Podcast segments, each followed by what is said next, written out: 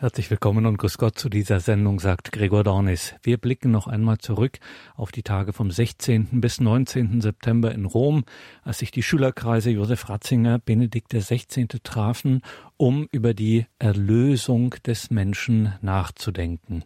Du hast mich erlöst, Herr, du treuer Gott, die Frage nach der Erlösung des Menschen im Licht des Christusglaubens. Das war das Thema, zu dem sich die Schülerkreise Josef Ratzinger Benedikt XVI. in Rom trafen, sowohl zu internem Austausch als auch zu einem öffentlichen Symposium, das wir hier am Samstag, dem 18. September übertragen haben.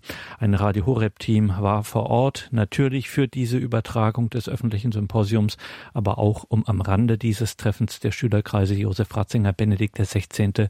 Gespräche zu führen, Zeugnisse einzuholen, zum Beispiel eigene Erfahrungen mit Josef Ratzinger Benedikt dem 16. Professor Dr. Dr. Ralf Weimann lehrt in Rom an verschiedenen Hochschulen und Universitäten. Der Mann ist Dogmatiker und auch Bioethiker. Professor Ralf Weimann hielt das Hauptreferat dieses öffentlichen Symposiums der Schülerkreise Josef Ratzinger Benedikt XVI. und er stellte die Frage, wovon sind wir denn eigentlich erlöst? Die anthropologischen Voraussetzungen der Soteriologie, so der akademische Untertitel dieser Ausführungen von Professor Ralf Weimann. Soteriologie muss man zunächst einmal erklären. Das ist die theologische Lehre von der Erlösung des Menschen, beziehungsweise inwiefern Jesus Christus diese Erlösung des Menschen bewirkt hat. Ja, und was sind dann die anthropologischen Voraussetzungen, also zu Deutsch die Voraussetzungen auf Seiten des Menschen für dieses Erlösungswerk Jesu Christi? Darüber hat Ralf Weimann zur Eröffnung des öffentlichen Symposiums der Schülerkreise Josef Ratzinger Benedikt XVI versucht eine Antwort zu geben. So viel sei jetzt schon verraten, nur die Gemeinschaft mit Gott rettet, denn wie es im ersten Johannesbrief steht, Gott ist die Liebe und wer in der Liebe bleibt, bleibt in Gott und Gott bleibt in ihm. Und Professor Ralf Weimann meint, dass schon damit im Prinzip beschrieben ist, was Josef Ratzinger dialogische Unsterblichkeit nannte. Auch eine schöne Formulierung, dialogische Unsterblichkeit.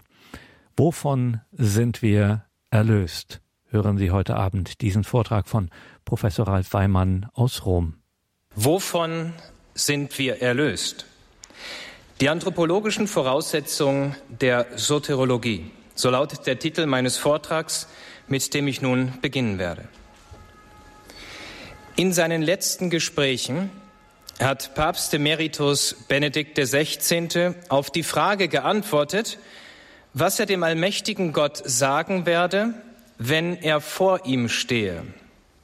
Seine Antwort, ihn bitten, dass er Nachsicht mit meiner Armseligkeit hat. In diesen einfachen und tiefsinnigen Aussagen drückt er seine Erlösungsbedürftigkeit aus. Zweifellos handelt es sich um das gereifte Zeugnis eines großen Theologen, der den Blick immer auf das Wesentliche gerichtet hatte. Damit sind wir gleich im Zentrum dessen, worum es in diesem Beitrag gehen wird. Erlösung ist das zentrale Thema für jeden Menschen, der im Bewusstsein lebt, dass sein Leben nicht im Hier und Jetzt endet, sondern einen tieferen Sinn, eine tiefere Bestimmung hat. Daher steht Erlösung im Zentrum des christlichen Glaubens. Was aber bedeutet Erlösung überhaupt? Wovon sind wir eigentlich erlöst? Und welche anthropologischen Voraussetzungen müssen dabei beachtet werden? Nach einer methodologischen Weichenstellung wird in einem zweiten Schritt der Mensch in seiner Verfasstheit beschrieben, die auf Unsterblichkeit hin ausgerichtet ist. Der heilige Augustinus hatte dies in dem berühmten Satz zum Ausdruck gebracht, Unruhig ist unser Herz, bis es ruht in dir. In einem dritten Schritt wird skizziert, was Erlösung ist und wie sie verstanden werden kann. Schließlich soll dargelegt werden, wie die Verfasstheit des Menschen und die Erlösung aufeinander bezogen sind, um auf die eingangs gestellte Frage, wovon sind wir erlöst, Antwort geben zu können. Ich beginne mit dem ersten Punkt einer Weichenstellung methodologischer Art. Beginnend im 19. Jahrhundert kam es in der protestantischen Theologie zur Abwendung vom Konzept Seele. Eine Strömung, die sich in den 60er Jahren auch den Weg in die katholische Theologie bahnte. Seele galt nun als Inbegriff jenes platonischen Dualismus, der unvereinbar mit dem biblischen Zeugnis sei. Die These von einer Hellenisierung des Christentums, der, vereinfacht ausgedrückt, die Annahme zugrunde lag, es sei zu einer Verfälschung der biblischen Botschaft durch die Zuhilfenahme griechischer Philosophie gekommen, bahnte sich den Weg. So kam es zur Ablehnung wichtiger Begriffe, die für eine rationale Aussagbarkeit des Glaubens unverzichtbar sind, wie zum Beispiel Transsubstantiation grundlegend zum Verständnis der Eucharistie, Metaphysik, die Lehre vom Sein oder auch Seele. Diese falsche These widerspricht der dem christlichen Glauben innewohnenden Struktur von Glaube und Vernunft. Denn das geoffenbarte göttliche Wort ist vernünftig. Daher resümiert Papst Benedikt XVI. in seiner Regensburger Vorlesung, ich zitiere, Gewiss gibt es Schichten im Werdeprozess der alten Kirche, die nicht in alle Kulturen eingehen müssen. Aber die Grundentscheidungen, die eben den Zusammenhang des Glaubens mit dem Suchen der menschlichen Vernunft betreffen, die gehören zu diesem Glauben selbst und sind seine ihm gemäße Entfaltung. Ende des Zitats. Bereits in seiner Eschatologie, in seiner Abhandlung also von den letzten Dingen, die 1977 zum ersten Mal erschien, folgte Josef Ratzinger nicht der Hellenisierungsthese, die nicht selten als Vorwand genutzt wurde, um die klassische Lehre von den letzten Dingen von Himmel, Hölle und Fegfeuer durch unterschiedliche Theorien und Hypothesen aufzulösen oder gar zu verwässern. Die Suche nach neuen Erklärungsversuchen, so wichtig sie für die jeweilige Zeit auch sein mögen, wird nur dann gelingen, wenn die Grundlagen respektiert werden, die einen Fortschritt in der Lehrentwicklung erst ermöglichen. Dazu ist ein Bekenntnis zur Tradition notwendige Voraussetzung, denn eine Hermeneutik des Bruchs und der Diskontinuität führt bestenfalls zur Willkür, nicht aber zu einem Fortschritt an Erkenntnis und Einsicht. In einer Retroperspektive, also in einem Rückblick auf die damalige Situation, die er als Papst verfasste, machte Benedikt XVI. vor allem zwei Hauptprobleme aus, die miteinander konkurrierten und den Blick auf das Verständnis von Erlösung aus christlicher Perspektive verstellten. Zum einen wurde und wird christliche Hoffnung als aktive Handlung verstanden, als eine die Welt verändernde Tat, eine bessere Welt entstehen zu lassen. Hoffnung wurde zunehmend innerweltlich und dann bald politisch gedeutet. Das Reich Gottes wurde zum Reich des Menschen. Auf diese Weise wurde versucht, dem Vorwurf zu begegnen, man vertröste die Menschen auf die Ewigkeit und fliehe vor den Aufgaben des Diesseits. So wurde das zentrale christliche Thema auf gesellschaftlich-soziale Aktionen reduziert, die nicht selten im Sinne des Marxismus eine radikale Umgestaltung der Gesellschaft und der Kirche anstrebten. Zum anderen kam es nach dem Zweiten Vatikanischen Konzil zu einer Traditionskrise, die in der Kirchengeschichte ihresgleichen sucht. So galt es auf einmal als modern, den Glauben losgelöst von der Tradition neu zu konstruieren. Die Unsterblichkeit der Seele, die sich zwar auf solide biblische Grundlagen stützt, vor allem aber wichtiger Bestandteil der Tradition ist, wurde als griechische Falsifizierung abgelehnt mit den daraus resultierenden Konsequenzen. Nach der Veröffentlichung seiner Eschatologie, in der Josef Ratzinger sich nicht dem theologischen Mainstream seiner Zeit anschloss und folglich am Begriff Seele festhielt, erging es ihm ähnlich wie nach der Veröffentlichung seines Buches Der Geist der Liturgie. Die sogenannte wissenschaftliche Fachwelt stürzte sich auf eine Aussage, hier Zelebrationsrichtung, dort Seele, um zu einem Frontalangriff auszuholen. Dabei, dies hat Josef Ratzinger immer wieder beklagt, wurde bewusst oder unbewusst das Wesentliche seiner Argumentation ausgeblendet, die es ihm erst erlaubte, zu seinen wohlbegründeten Schlussfolgerungen zu kommen. Als Papst thematisierte er diese Problematik in einer Begegnung mit Priestern. Am 10. Juni 2010 erklärte er auf dem Petersplatz, ich zitiere, ich habe im Januar 1946 begonnen, Theologie zu studieren und habe daher fast drei Generationen von Theologen erlebt. Und ich kann sagen, die Thesen, die zu jener Zeit und dann in den 60er und 80er Jahren ganz neu waren, absolut wissenschaftlich, fast absolut dogmatisch, sie sind in der Zwischenzeit veraltet und gelten nicht mehr. Viele von ihnen erscheinen fast lächerlich. Das heißt, den Mut haben, der scheinbaren Wissenschaftlichkeit Widerstand zu leisten, sich nicht allen Thesen des Augenblicks unterwerfen, sondern wirklich ausgehend vom großen Glauben der Kirche zu denken, der zu allen Zeiten gegenwärtig ist und uns den Zugang zur Wahrheit öffnet. Ende des Zitats. Damit ist jene methodologische Weichenstellung beschrieben, die notwendig ist, sich mit diesem komplexen Thema zu nähern.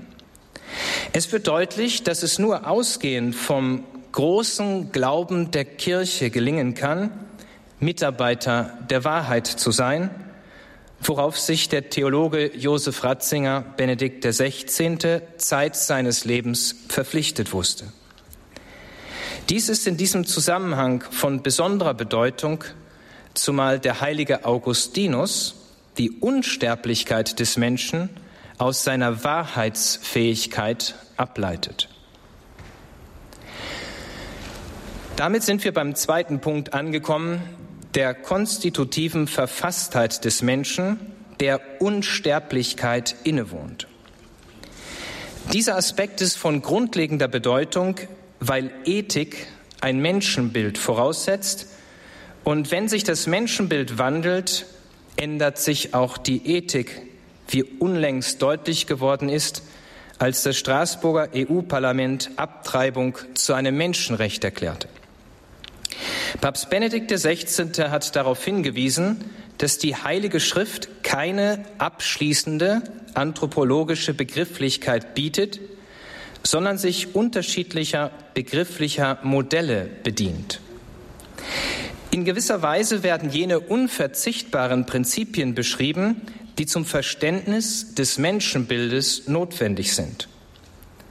Dabei ist zu beachten, dass das Menschenbild sich erst dann erschließt, wenn die Frage nach dem Tod und damit die Frage nach Gott gestellt wird.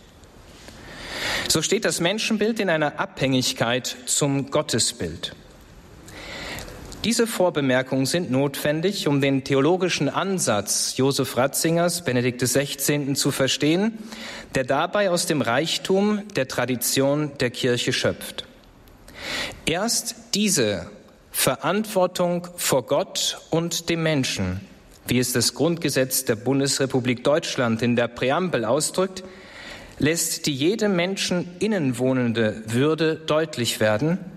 Andernfalls bliebe der Mensch auf die Immanenz, also das Hier und Jetzt beschränkt und mit dem Tod wäre dann alles vorbei. Weil dies aber nicht der Fall ist, sondern weil es ein Leben nach dem Tod gibt, heißt der zentrale Hoffnungsbegriff der Bibel Auferstehung. Der Apostel Paulus hat im ersten Brief an die Korinther dies unzweideutig formuliert, als er energisch darauf hinwies, dass ohne die Auferstehung Jesu Christi die Verkündigung und der Glaube leer bleiben. Wie aber geschieht Auferstehung? Zumal der Leib nach dem Tod ins Grab gelegt wird und verwest. Um auf diese Frage antworten zu können, ist ein Blick auf die konstitutive Verfasstheit des Menschen notwendig. Der Mensch besteht aus Leib und Seele. Beide zusammen bilden eine lebensnotwendige Einheit, deren Trennung zum Tod führt. In der Tradition der Kirche wurde die Seele als erstes Lebensprinzip bezeichnet, als forma corporis, als formgebendes Prinzip des Leibes. Dieses Verständnis ist radikal neu, sowohl gegenüber den antiken Unsterblichkeitslehren als auch gegenüber der griechischen Philosophie. Es ist genuin christlich.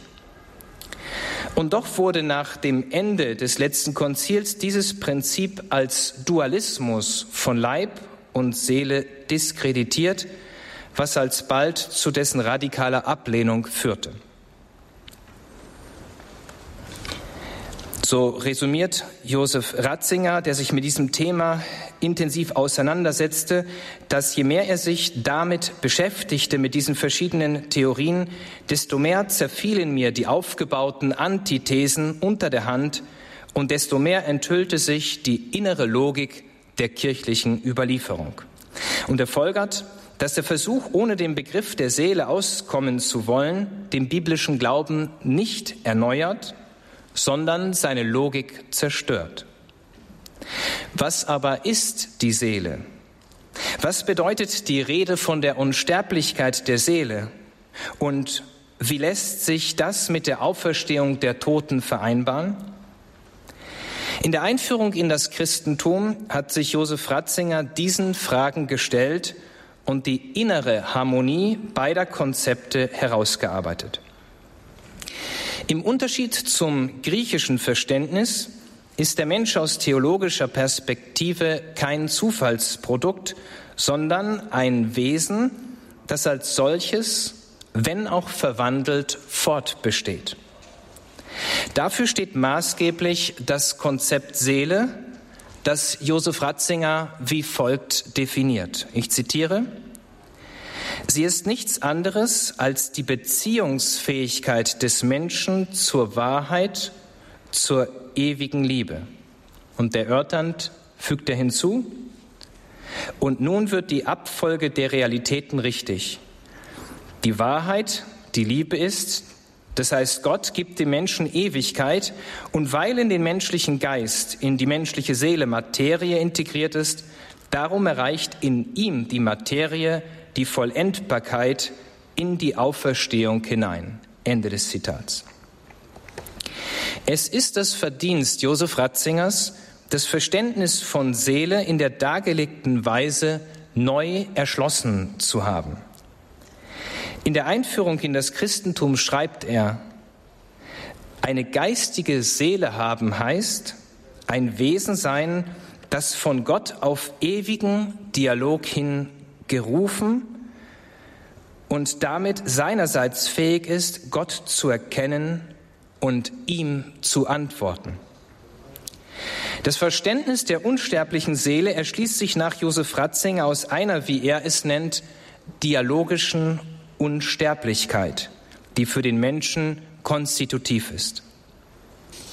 Was ist damit gemeint? Im Gegensatz zum griechischen Verständnis verbleibt die persönliche Geschichte des eigenen Lebens keineswegs nur im Äußeren, sondern wird geradezu in die Seele hineingeschrieben.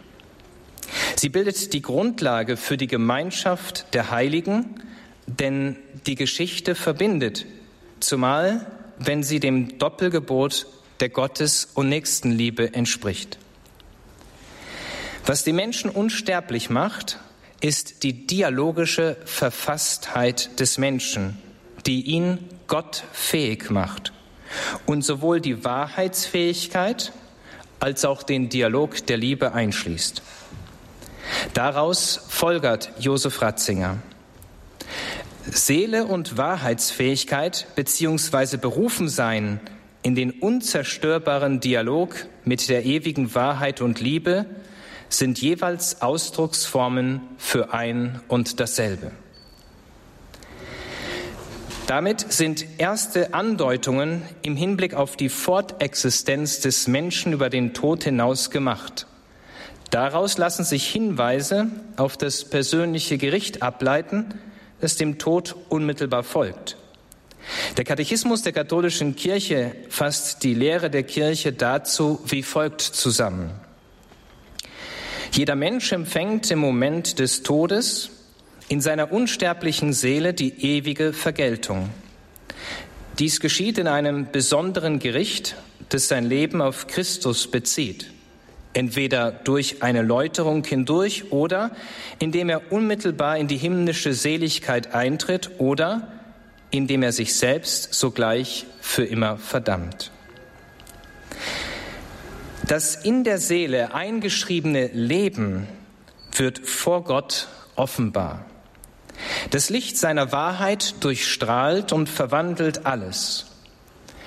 Im Hinblick auf die Auferstehung bedeutet dies nicht die Wiedergewinnung des biologischen Körpers, sondern sie besteht in der Andersartigkeit des Lebens der Auferstehung, wie es im auferstandenen Herrn vorgebildet ist. Einen Vorgeschmack dessen findet sich im Johannesevangelium, wo Maria Magdalena den auferstandenen Herrn zunächst nicht erkennt. Auf weitere Ausführungen muss an dieser Stelle verzichtet werden, um zum Zentrum der Ausführungen zu gelangen, dem Verständnis von Erlösung. Bereits 1972 hat Josef Ratzinger die Grundproblematik die den Blick auf das Wesentliche im Hinblick auf die Erlösung verhindert, so dargestellt. Ich zitiere. Die biblische Frage, was dem Menschen die ganze Welt nütze, wenn er an seiner Seele Schaden leide, scheint sich heute umzukehren in die Frage, was dem Menschen die ganze Seele nütze, wenn der Welt dabei nicht gedient werde. Ende des Zitats. Diese Umkehrung der Perspektive hat zu einer Entfremdung vom Thema Erlösung geführt, mit dem der moderne Mensch kaum mehr etwas anzufangen weiß. Viele Menschen, darunter nicht wenige Christen, richten ihr irdisches Leben nicht mehr nach der Ewigkeit aus, sondern erhoffen sich alles von diesem Leben und in diesem Leben. Dadurch werden sie besonders anfällig für Angst und Panik, da ihre Hoffnung auf einer Utopie gründet. Die Frage nach der Erlösung wird nicht einmal mehr gestellt. Wie weit dieser Prozess inzwischen selbst kirchliche Verkündigung dominiert, wird jedem deutlich. Es genügt zu vergleichen, wie viel Aufmerksamkeit Themen wie Gesundheit, Umweltschutz oder anderen sozialen Themen gewidmet wird und wie viel über das ewige Leben und das Heil der Seele gesprochen wird. Aus einer solchen Perspektive kann die Frage nach Erlösung weder gestellt noch beantwortet werden. Die Mahnung des Evangeliums kommt bleibende Aktualität zu, wo es heißt, fürchtet euch nicht vor denen, die den Leib töten, die Seele aber nicht töten können, sondern fürchtet euch eher vor dem, der Seele und Leib in der Hölle verderben kann. Erlösung ist der Zentralbegriff und das Evangelium wird dadurch zur frohen Botschaft, dass es über einen Weg der Erlösung, den Weg der Erlösung spricht. Denn hier wird ein Weg für alle Menschen guten Willens aufgezeigt, so wie eben Erlösung tatsächlich sich ereignen kann. Dieser Weg ist Jesus Christus, der sich als der Weg, die Wahrheit und das Leben geoffenbart hat. Er hat für diese göttliche und erlösungsstiftende Wahrheit Zeugnis abgelegt und bekräftigt, dass jeder, der aus der Wahrheit ist, auf seine Stimme hört. Von daher bekennt die Christenheit im Glaubensbekenntnis, dass er für uns Menschen und zu unserem Heil Mensch geworden ist, um uns von unseren Sünden zu erlösen, damit jeder, der an ihn glaubt, durch seinen Namen die Vergebung der Sünden erfährt. Der Kolosserbrief sagt dies eindeutig. Durch ihn haben wir die Erlösung, die Vergebung der Sünden. Durch die Sünde zerbrach die ursprüngliche Harmonie, die in der Schöpfung grundgelegt war und in biblischer Sprache als Paradies bezeichnet wird. Die Ur- oder Erbsünde steht für den menschlichen Hochmut, für die Absolutsetzung des Menschen, der dem göttlichen Gebot nicht gehorcht.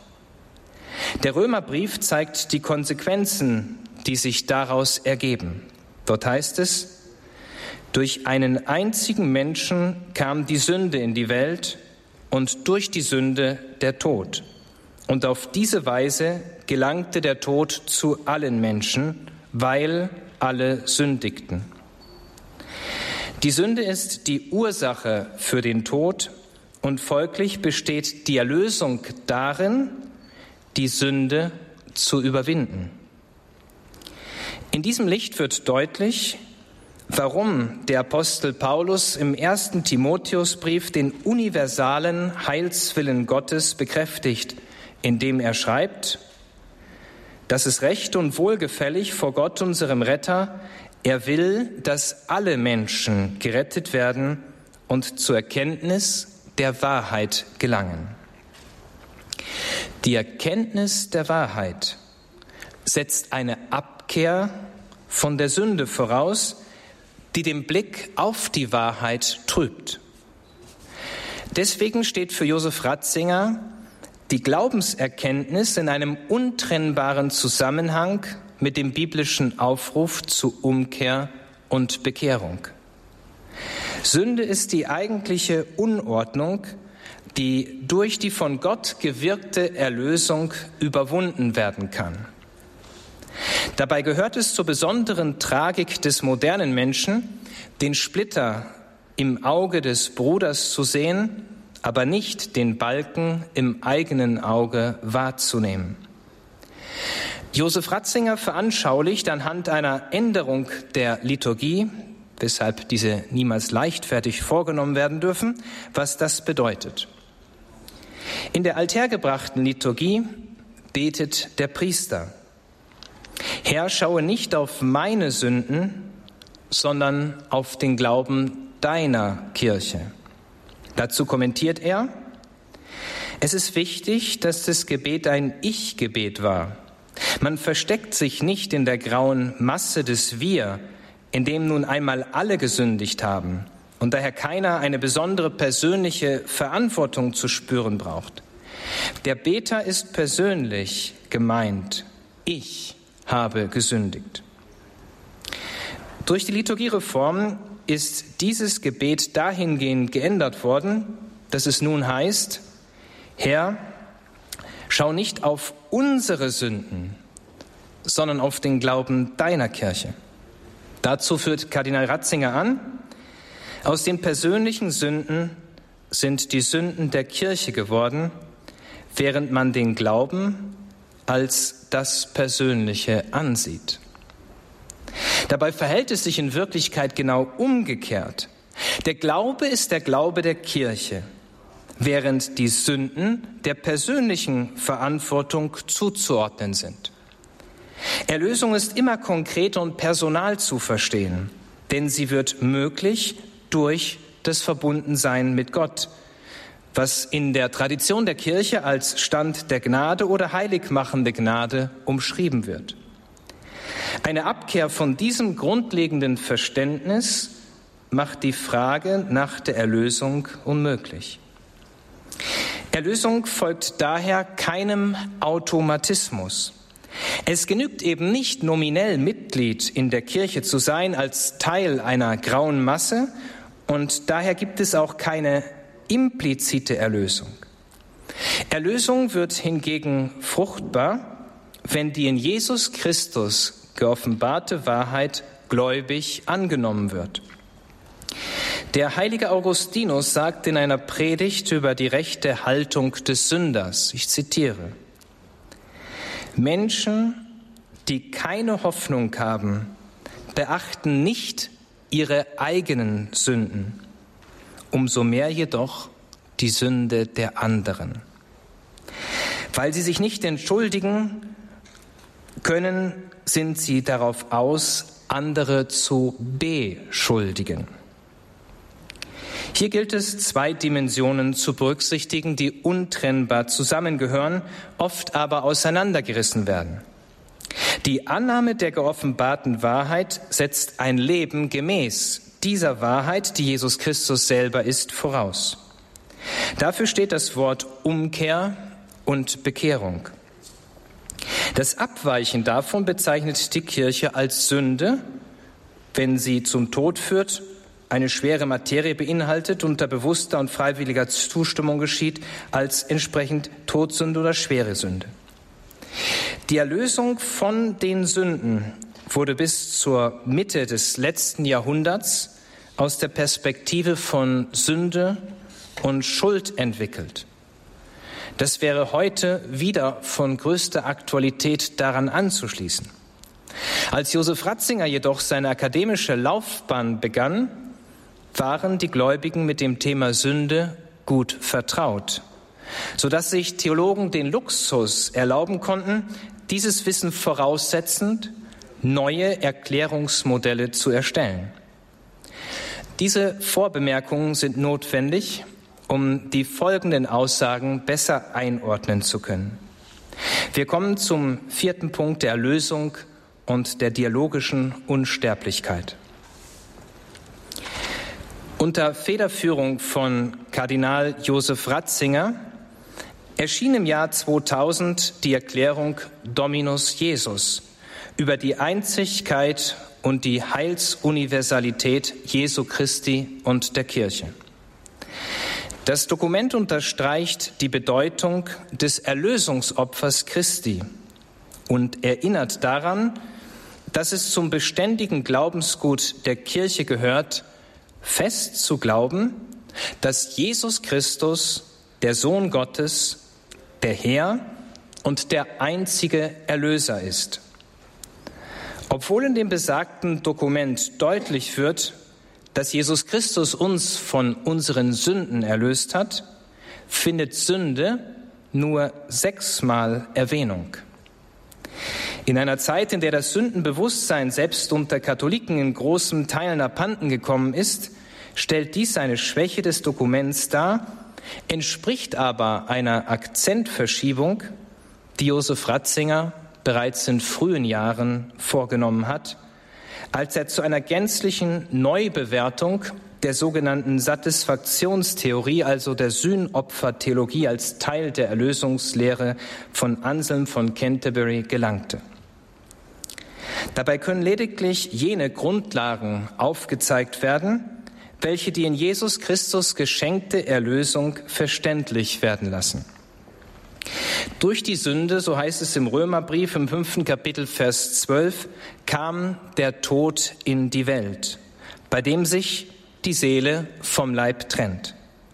Der Mensch, der konstitutiv auf Unsterblichkeit angelegt ist, kann sich nicht selbst erlösen. Deswegen ist jede Form der Selbsterlösungslehre Ausdruck menschlicher Hybris von der Kirche mit Recht als Häresie bezeichnet. Die Frage drängt sich also auf, wie Erlösung geschieht.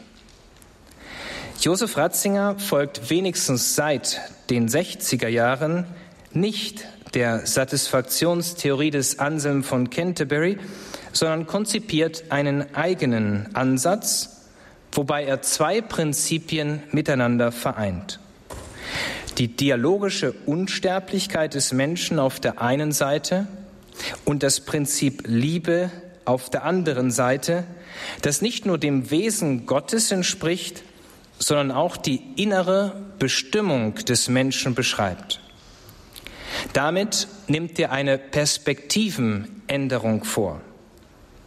Nicht die göttliche Genugtuung als Sühne für unsere Sünden ist der Grund unserer Erlösung, sondern der tiefere Grund dafür liegt in jener Liebe, die sich am Kreuz für das Heil der Welt opfert, wodurch Jesus Christus zum Lamm Gottes wird, das die Sünde der Welt auf sich genommen und weggetragen hat. Wie dies geschieht, hat Benedikt XVI. im Buch Jesus von Nazareth beschrieben. Ich zitiere.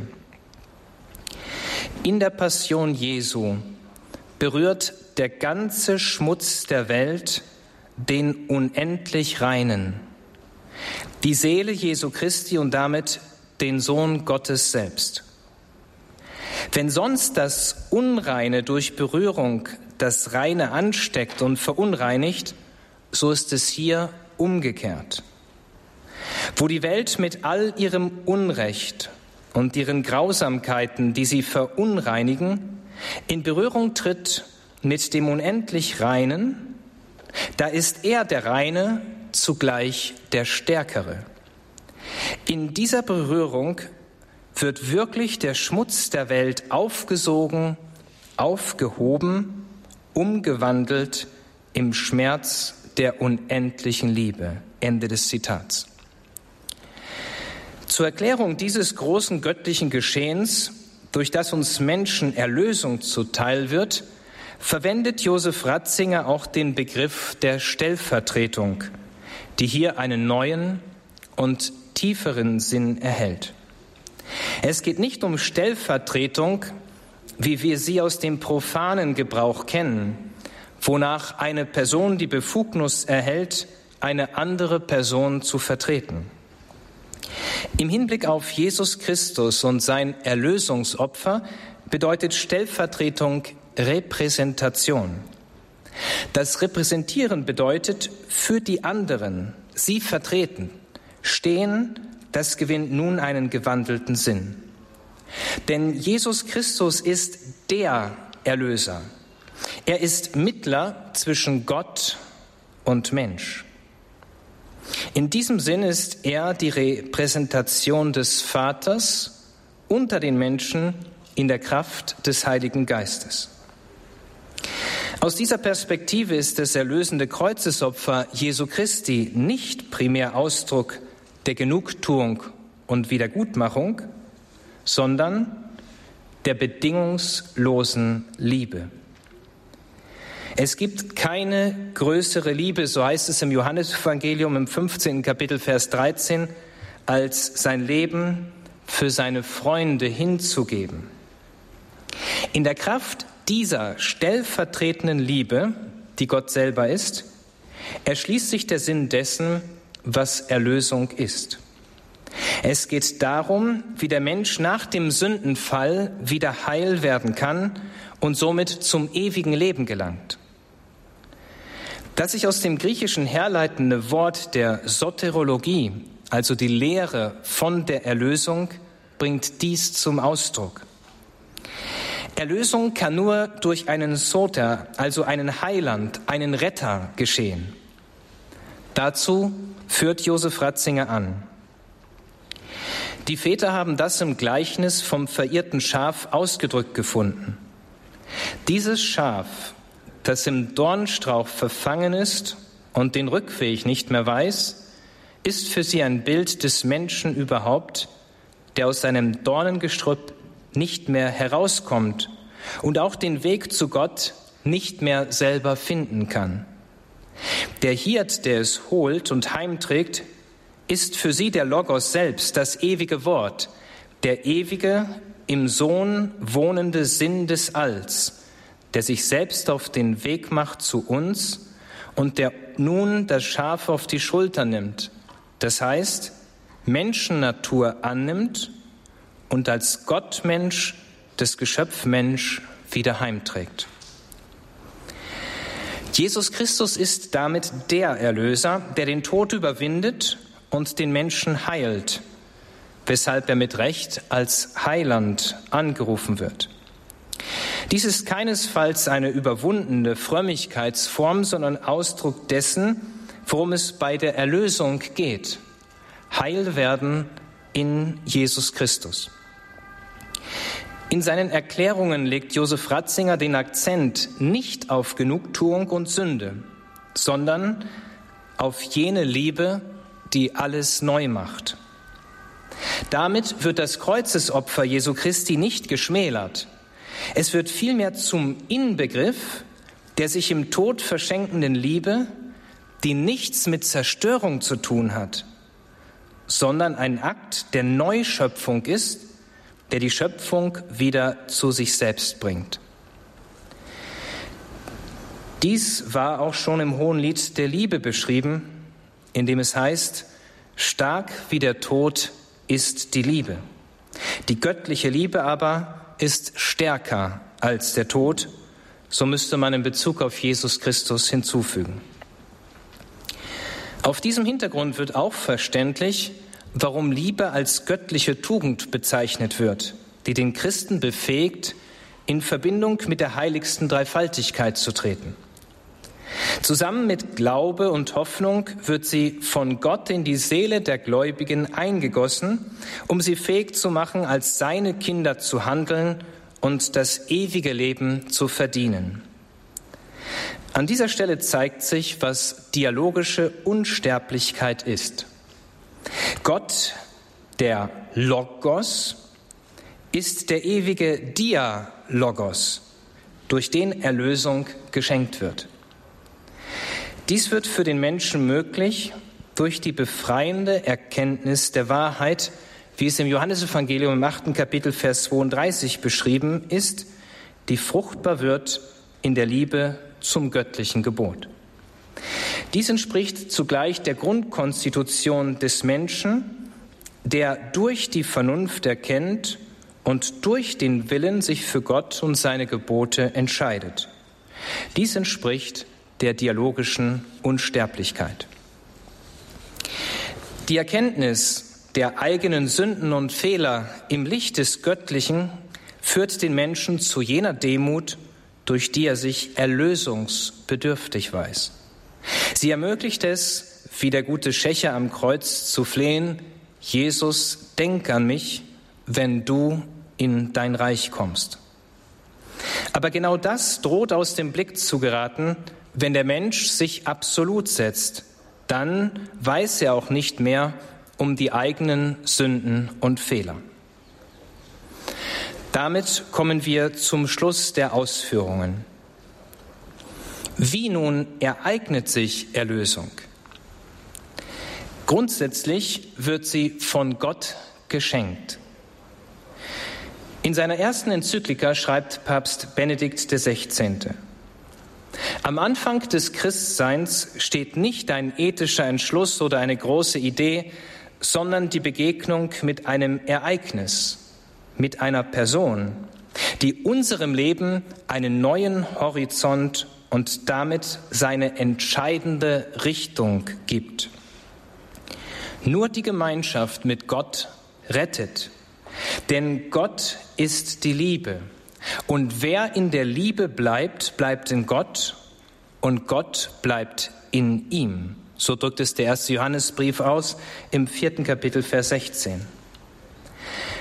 Damit ist im Prinzip das beschrieben, was Josef Ratzinger als dialogische Unsterblichkeit versteht. Es kommt also im Leben darauf an, so zu leben, quasi Deus daretur, als ob es Gott wirklich gäbe. Dies ist die grundlegende Voraussetzung, um an der von Gott erwirkten Erlösung teilhaftig zu werden. Daraus folgert Josef Ratzinger. Da wo Gott erfahren wird, erkennt der Mensch seine Sündigkeit und erst dann, wenn er dies wirklich erkennt und anerkennt, erkennt er sich wirklich. Erst wenn ein Mensch weiß, dass er sündig ist und das Unheimliche von Sünde begriffen hat, dann begreift er auch den Ruf, bekehrt euch und glaubt dem Evangelium. Ohne Bekehrung aber dringt man nicht zu Jesus, nicht zum Evangelium vor. Es gibt ein paradoxes Wort von Chesterton, das diesen Zusammenhang treffsicher ausdrückt. Dort heißt es, einen Heiligen erkennt man daran, dass er weiß, dass er ein Sünder ist. Ich zitiere es noch einmal, denn es ist für den Abschluss, vor allem den letzten Satz dieses Vortrags von Bedeutung. Einen Heiligen erkennt man daran, dass er weiß, dass er ein Sünder ist. Christen, die es also nicht mehr nötig haben, umzukehren, was sich an der Beichtpraxis unter anderem festmachen lässt, die es sich nach eigenen Maßstäben im Hier und Jetzt gemütlich einrichten, laufen Gefahr, der Erlösung verlustig zu gehen. Erlösung bedeutet, so sagt es Josef Ratzinger, Befreiung von der Endlichkeit. Sie wird von Gott geschenkt und durch den Glauben angenommen. Sie ist geradezu die Pforte, die Tür, die hinführt ins ewige Leben. Denn der Glaube ist ein Eintreten in jenes Gekanntsein und Geliebtsein, so sagt es Benedikt XVI., welches Unsterblichkeit ist. Wer an den Sohn glaubt, hat ewiges Leben. Josef Ratzinger führt diesen Gedanken weiter, denn er sagt, ich zitiere, denn ohne den Glauben, den wir als Ausdruck für ein letztes Empfangen müssen des Menschen, für das Ungenügen aller eigenen Leistungen verstehen gelernt haben, wird Liebe zur eigenmächtigen Tat. Sie hebt sich auf und wird zur Selbstgerechtigkeit. Glaube und Liebe bedingen und fordern sich gegenseitig. Aus dieser inneren Logik heraus wird verständlich, warum ohne Glaube die Liebe erkaltet und der Lösung unmöglich wird. Denn sie ist keine selbstgemachte Gerechtigkeit, sondern ganz Geschenk, ganz empfangen. Dabei erwächst Sündenerkenntnis aus der Gotteserkenntnis. Und wenn Gott den Menschen nichts mehr zu sagen hat, wenn keine wirkliche Gottesbeziehung mehr besteht, dann werden sie selbstgerecht und zeigen moralisierend auf die Sünden der anderen. Die spiegelt sich im Bekenntnis des Zöllners wieder, der im Gegenteil zum Pharisäer hinten im Tempel stehen blieb, nicht einmal wagte, die Augen zum Himmel zu erheben, sondern sich an die Brust schlug und betete, Gott sei mir Sünder gnädig. Josef Ratzinger, Benedikt XVI., hat dies nicht nur gelehrt, sondern auch gelebt. Er spiegelt sich in jenen Worten wider, die zu Beginn Erwähnung fanden, als der Papst Emeritus auf die Frage, was er Gott sagen wird, wenn er vor ihm stehe, antwortete, ihn bitten, dass er Nachsicht mit meiner Armseligkeit hat. Ich danke Ihnen für Ihre Aufmerksamkeit.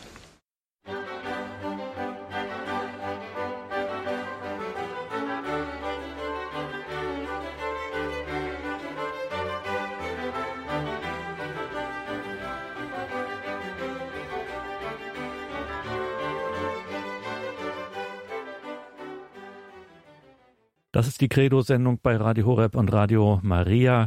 Wir hörten Professor Ralf Weimann mit seinem Hauptreferat gehalten beim öffentlichen Symposium der Schülerkreise Josef Ratzinger Benedikt XVI. im September 2021, konkret am 18. September 2021 hat Ralf Weimann diesen Vortrag gehalten und das kann man natürlich alles nachhören auf einer CD beziehungsweise in unserer Mediathek auf horeb.org. Alle Beiträge haben wir dort versammelt, sowohl in einer eigenen Unterseite als auch in der Mediathek unter Sondersendungen und Events. Schauen Sie dort also hin, horeb.org das lohnt sich allemal. Das war ein denkwürdiges Symposium, ein denkwürdiges Treffen der Schülerkreise Josef Ratzinger Benedikt XVI. im Jahr 2021. Moderiert hat dieses Treffen der Schülerkreise der katholische Theologe und Publizist Martin Lohmann. Martin Lohmann ist nun wirklich ein Schüler im besten Sinn von Josef Ratzinger, Benedikt dem 16. Hören Sie selbst. Ich wurde eines Tages angerufen vom Leiter oder angesprochen vom Leiter des neuen Schülerkreises, Professor Oli, dass man mich einladen wollte, zum neuen Schülerkreis als korrespondierendes Mitglied hinzuzutreten. Man wolle mich dort reinberufen. Und ich bin zusammen mit Professor Menke und Professor Graulich dort reinberufen worden und bin sehr froh, mit so großartigen Persönlichkeiten in diesen Kreis berufen zu sein, auch sehr dankbar. Warum ist Professor Oli auf mich zugekommen? Natürlich weiß er, dass ich Papst Benedikt Josef Ratzinger seit vielen, vielen Jahrzehnten sehr gut kenne. Ich habe ihn 1964, 1965 das erste Mal kennengelernt. Da war ich sieben, acht Jahre alt und er ist der engste Freund der engsten Freunde meiner Eltern gewesen, die leider beide schon verstorben sind. 1964 ist meine Mutter bereits verstorben und anschließend war mein Vater mit den drei Kindern eingeladen, nach Bad Adelholzen zu kommen. Und in Bad Adelholzen, was ja in gewissermaßen in der Heimat von Kardinal Ratzinger, von Josef Ratzinger liegt, haben wir dann auch Josef Ratzinger getroffen, Professor Josef Ratzinger. Und ich weiß, dass die erste Begegnung, die ich mit ihm hatte, ich war ja noch ein kleiner Junge, mich fasziniert hat. Ich habe natürlich von der Theologie wenig verstanden, aber ich habe gespürt, dass ich einer unglaublich geradlinigen, großartigen, intelligenten und auch glaubenstreuen Persönlichkeit begegnet bin und ich weiß, dass schon der erste Eindruck für mich war, wow, das ist ein ganz besonderer Mensch. Das ist jemand, den möchte ich weiter im Blick behalten. Und da er so eng mit uns auch verbunden war, immer, war das gar kein Problem. Und er hat mein Leben über Jahrzehnte seit den 60er Jahren begleitet. Und ich glaube auch, dass er dazu beigetragen hat, dass ich irgendwann Theologie studiert habe später. Er hat mich jedenfalls im Theologiestudium auch begleitet. Er schickte mir immer wieder seine neuesten Veröffentlichungen mit einer entsprechenden Widmung zu. Und wir haben sehr viel auch während des Theologiestudiums miteinander gesprochen. Er ging ja dann nach München und dann kam er nach Rom. Und wir haben den Kontakt nicht abreißen lassen. Wir sind wirklich eng miteinander verbunden. Wobei ich mich scheue zu sagen, ich sei ein Freund, weil das sagt man nicht von einem Papst und auch nicht von einem emeritierten Papst. Aber ich kann mich daran erinnern, dass ich vor einigen Jahren, als er schon emeritiert war, bei ihm war und ihm dann irgendwann sagte, Sie wissen schon, warum ich meistens Vater Benedikt zu Ihnen sage und nicht Heiliger Vater. Das sage ich auch immer wieder aber ich sage viel lieber Vater Benedikt. Und dann legte er seine Hand auf meinen Arm, wir saßen nebeneinander und sagte, natürlich weiß ich das, schließlich habe ich sie auch geprägt wie ein Vater. Und das ist richtig. Er hat es selber gesagt und das ist richtig, er hat mich geprägt wie ein geistiger, ein geistlicher Vater. Und so ist es bis heute eigentlich geblieben. Wenn ich heute regelmäßig Theologisches lese, dann schaue ich mir, ich habe ganz viele Bücher von Josef Ratzinger und Papst Benedikt, das kann man sich vorstellen, dann lese ich in den Werken von Josef Ratzinger. In der Theologie frische ich mein Wissen immer wieder auf durch die Lektüre von Ratzinger Benedikt. So wie ich in der Philosophie nach wie vor ein großer Freund der Bücher von Josef Pieper bin. Josef Pieper, den ich auch persönlich kennenlernen durfte, hat mich im philosophischen Denken geprägt. Josef Ratzinger hat mich im theologischen Denken geprägt. Und ich erfahre ihn immer wieder als einen, und habe ihn auch so erfahren, als einen ganz klaren Menschen, ohne jede Spur der Arroganz oder der Einbildung, er hat auch mir, dem jungen Theologiestudenten, immer für mich geradezu beschämend das Gefühl vermittelt, dass er wirklich auf Augenhöhe mit einem spricht. Und das hat er auch immer getan. Ich habe natürlich zu dem großen Professor innerlich aufgeschaut, aber er war auch an den Fragen und den Gesprächen, die wir miteinander geführt haben, wirklich interessiert. Er kann zuhören. Er ist ein großer Mensch, ein bescheidener, demütiger Mensch, der die Fragen des Glaubens und die Wahrheit des Glaubens nicht nur verbal bekunden kann, sondern der das auch lebt in großer Demut. Er lebt in großem Vertrauen und in einer kindlichen Zuneigung zum allmächtigen, barmherzigen Vater. Und er ist zutiefst davon überzeugt, dass wir alle dazu berufen sind, uns von dieser Liebe berühren zu lassen. Großer Mensch, bescheidener Mensch, unwahrscheinlich intelligenter Theologe, ein Hirte, ein Seelsorger, ein Kirchenlehrer, würde ich sagen, jemand, der uns den Glauben nochmal mit den Mitteln der Nachaufklärungsvernunft äh, aufgehellt hat, der uns zum Beispiel auch dazu aufgerufen hat, dass Glaube und Vernunft, die ja in der Aufklärung auseinandergerissen worden sind, dass Glaube und Vernunft zusammengehören. Es gibt keinen unvernünftigen Glauben aus der Sicht des Christentums. Wenn Gott der Ursprung der Vernunft ist, dann kann es nichts Vernünftigeres geben, als an Gott zu glauben. Und diese Versöhnung von Glaube und Vernunft, so wie, der, wie die Vernunft eigentlich eine große, aufgeklärte Weite braucht, diese Versöhnung von Glaube und Vernunft ist das große Werk und die große Aufgabe von Josef Ratzinger, Papst Benedikt, was er uns immer wieder vor Augen geführt hat. Und das wird auch über seinen irdischen Tod hinaus die Herausforderung an uns bleiben, dieses weite Feld der Schönheit und der Klarheit und der Wahrheit neu zu entfalten, zu beleuchten, den Menschen anzubieten und deutlich zu machen, du bist berufen, du bist erlöst, du bist berufen, zu Gott zu kommen. Du bist berufen, du bist angesprochen von Gott selbst, der uns in Jesus Christus Mensch gewordenes Wort geworden ist, der uns in Jesus Christus als wahrer Gott und wahrer Mensch anspricht, der uns in Jesus Christus ruft, ihm zu vertrauen und der sagt, ich gehe mit dir durch dein Leben. Und du bist in diesem irdischen Leben berufen, dich auf die wahre Freiheit, die wahre Liebe, Deus Caritas est, die erste Enzyklika von Benedikt XVI., die wahre Liebe, die wahre Freiheit auszurichten. Du bist berufen, das zu erfahren und zu erleben und in diese Freiheit hineingerufen zu sein.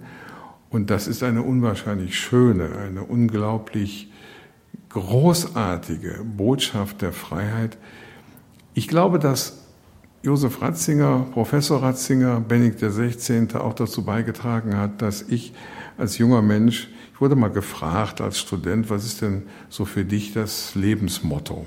Und dann fiel mir sofort Johannes 8,32 ein. Veritas liberabit vos, die Wahrheit wird euch frei machen. Ich glaube, das hat auch was mit Ratzinger zu tun, dass ich diesen Impuls bekommen habe und dass er mich seitdem prägt, trägt, antreibt und glücklich macht.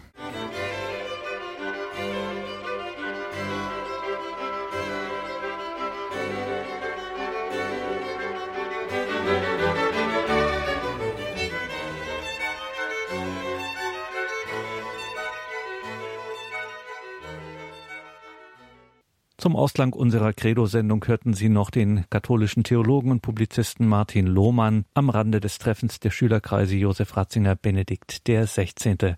Noch einmal der Hinweis auf unsere Unterseite auf horeb.org zu diesem Symposium, wo wir alle Beiträge versammelt haben, natürlich auch in unserer Mediathek unter Sondersendungen und Events.